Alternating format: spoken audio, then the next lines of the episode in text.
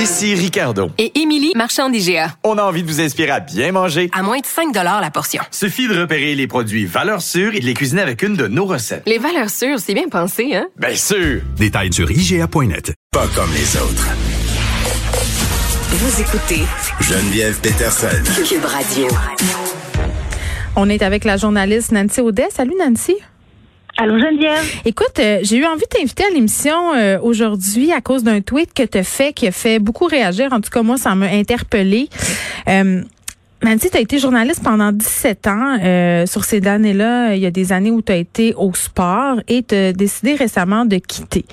Et beaucoup de gens n'ont pas compris que tu quittes euh, ce milieu-là, ce travail-là, euh, dans lequel tu avais beaucoup de succès. Et c'est ce que tu as voulu expliquer dans ce tweet-là. Pourquoi tu es parti? Euh, plusieurs raisons.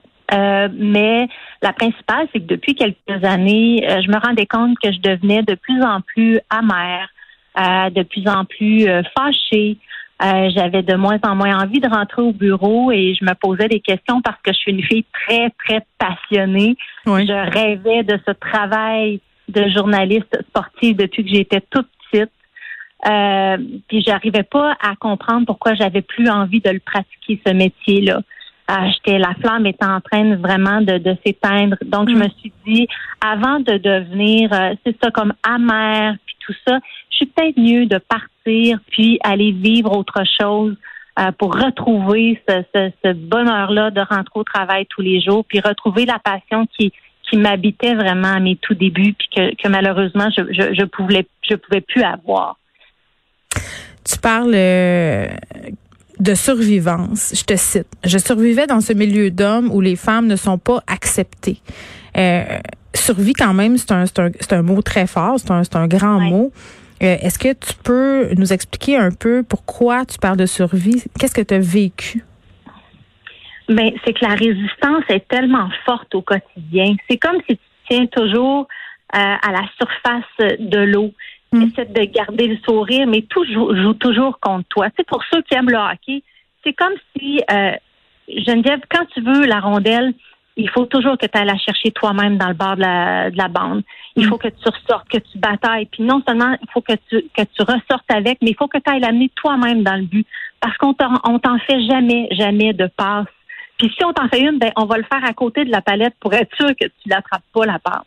Donc, à force de travailler d'arrache-pied comme une folle pour faire ta place dans un milieu d'hommes, mais qu'on refuse toujours de te la faire, la fameuse passe, mm-hmm. je pense qu'un jour, ça fatigue.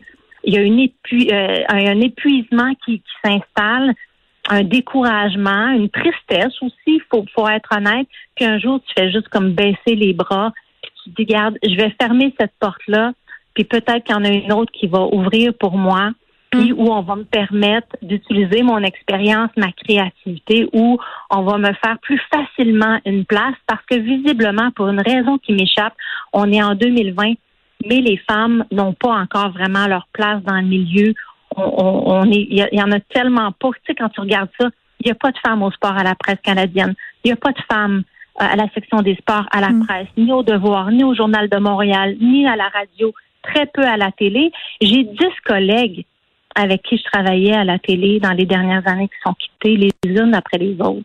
Elles ont toutes quitté, puis moi je sais qu'elles n'étaient pas en bon état quand elles ont quitté, puis elles n'ont pas quitté parce qu'elles n'étaient pas compétentes ou parce qu'elles n'étaient pas passionnées par les par les sports. Mm. On est toutes aussi passionnées que les hommes par ça. C'est pour ça qu'on veut pratiquer ce métier-là. Mais elles sont toutes parties parce qu'elles n'avaient pas le sentiment qu'on leur faisait une, une réelle place. Mais ah.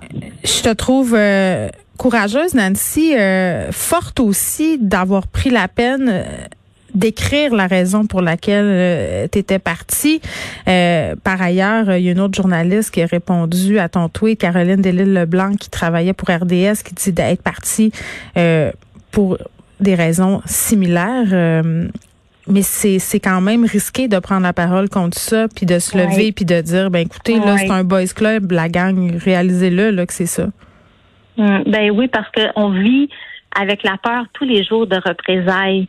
Puis les seules fois où on a osé lever la main puis dire hey ça fonctionne pas et ou euh, de dire hey pourquoi vous donnez cette opportunité là à un gars alors que moi je suis là depuis 4 5 ans que je travaille super fort puis je pense que je mérite ça. Hum. Mais après ça, on t'offre encore moins d'opportunités. Que vu comme que- une femme qui a un manque d'attitude, euh, alors que c'est pas ça, c'est qu'on, je pense qu'on on mérite, on mérite cette chance-là, mais malheureusement, elle arrive pas ou elle arrive très rarement. Tu sais, il n'y a pas de femme analyste, il n'y a pas de femme chroniqueuse, il n'y a pas de femme expert dans, dans le milieu du sport. C'est triste, on leur offre souvent un rôle secondaire.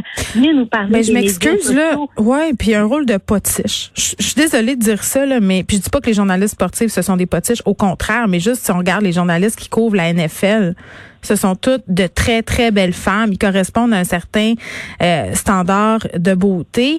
Euh, Est-ce que c'est vrai, Nancy, que parfois certains patrons ou certaines patronnes se permettent de dire aux journalistes sportifs ce dont elles devraient avoir l'air à l'écran?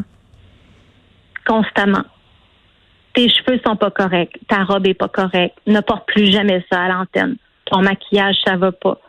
Tu viens tellement, j'ai une collègue entre autres là, je la sentais tellement nerveuse à un certain moment, à chaque fois qu'elle allait à, à l'antenne parce qu'elle se demandait quel courriel elle allait recevoir cette fois-là.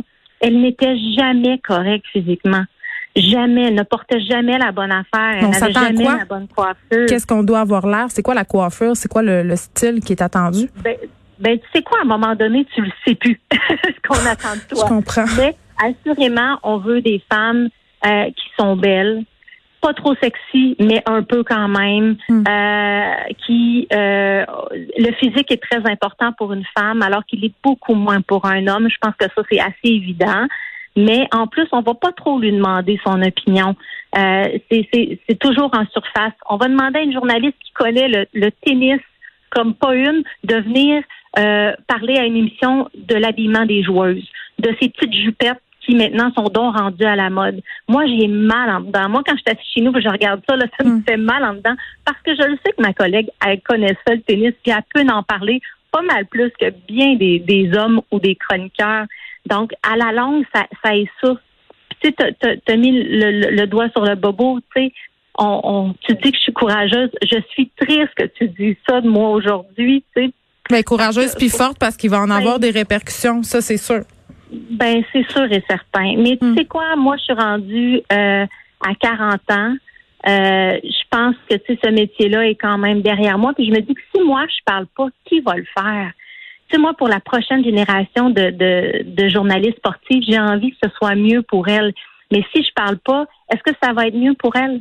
Tu sais, il y a une thèse de, doctorat là, qui est sortie il y a pas longtemps de Marie-Lou Saint-Pierre qui étudie à Concordia. Ouais. Elle a interrogé une trentaine de journalistes québécoises, des journalistes sportifs de 1970 à 2015. Puis le constat, il est, il est troublant, là. Moi, je pense qu'il faudrait que les patrons s'assoient, qu'on ait une bonne discussion, qu'on soit pas dans la confrontation.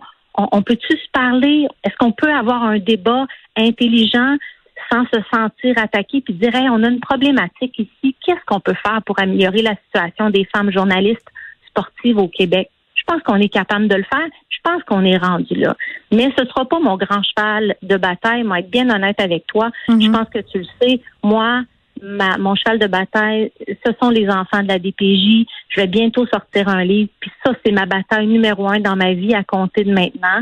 Mais je pense quand même que je veux appuyer mes collègues qui ont envie de faire ce métier-là.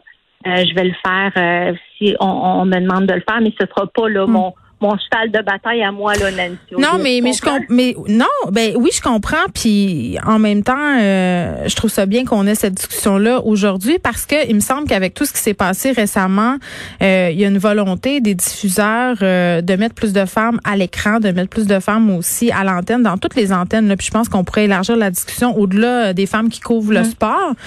Mais je peux pas m'empêcher de te demander si tu as l'impression que du côté des différents diffuseurs, on fait ça pour bien paraître parce qu'il faut. Ben, je pense que oui. Mais c'est ça qui est, c'est ça qui est, qui est triste.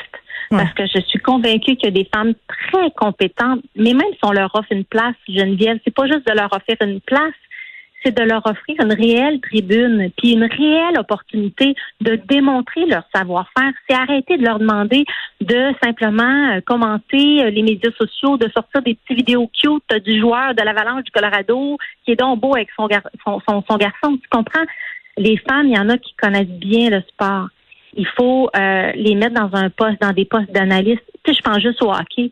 on a des filles tellement talentueuses au, au- au Québec, Caroline Ouellette, Marie-Philippe Poulain. On a parmi les, on a des, des joueuses exceptionnelles, parmi les meilleures au monde, mais on leur offre pas de tribune.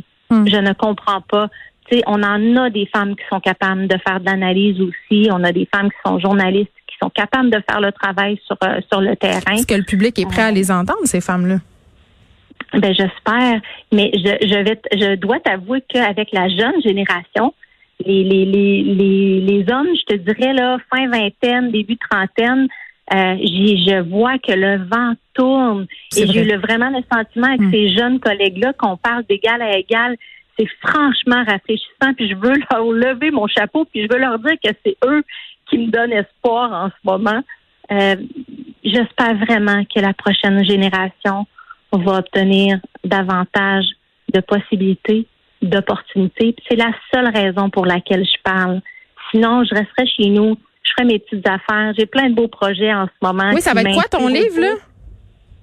Ben, c'est un livre sur euh, mon parcours à la DPJ, Oui. à famille d'accueil, euh, centre jeunesse, euh, mais tout ce qui m'a mené aussi à, à, à poursuivre des études à l'université à la Sorbonne à Paris. Et le step était assez grand pour moi, je peux te le dire. Ben oui. Donc, euh, c'est ça, puis inspirer les, les, les enfants qui sont encore malheureusement trop nombreux euh, en famille d'accueil, trop nombreux en, en centre jeunesse, puis leur dire qu'ils peuvent croire en eux. C'est important. Ils peuvent accomplir tout ce qu'ils veulent.